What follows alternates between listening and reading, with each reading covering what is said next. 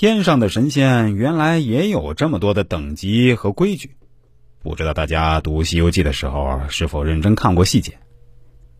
写到这里的时候，就已经充分的说明了，经过大闹了这两次后，还是很有收益的，而且收益还是在增加的。这无形中给他潜意识里形成了一种惯性思维：闹得越大，收益越高。为什么不闹呢？切个闹！啊，允许我调皮一下啊！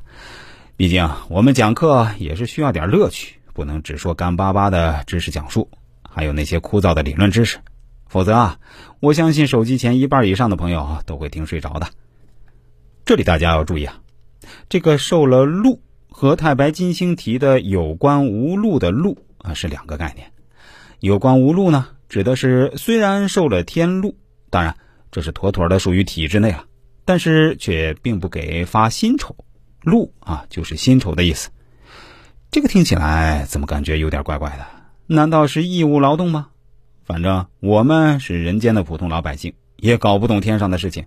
这是吴承恩他老人家这样记载的。那这个禄是什么呢？我们来看看啊，后面说孙悟空是无禄人员，所以没有邀请他参加蟠桃会。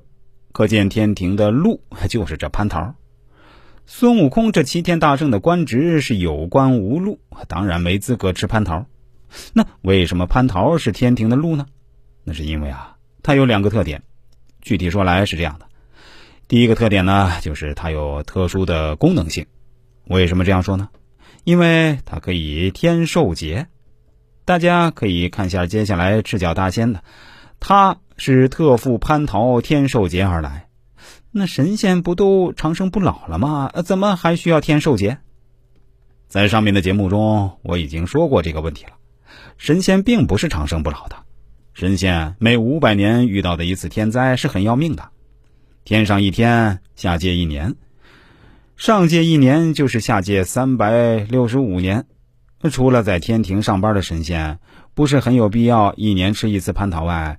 对于下界的神仙来说，每年的蟠桃大会就是他们的续命大会啊！因为如果这次吃不到蟠桃，再过一百三十五年就会遭到天劫，也许就等不到下次蟠桃会了。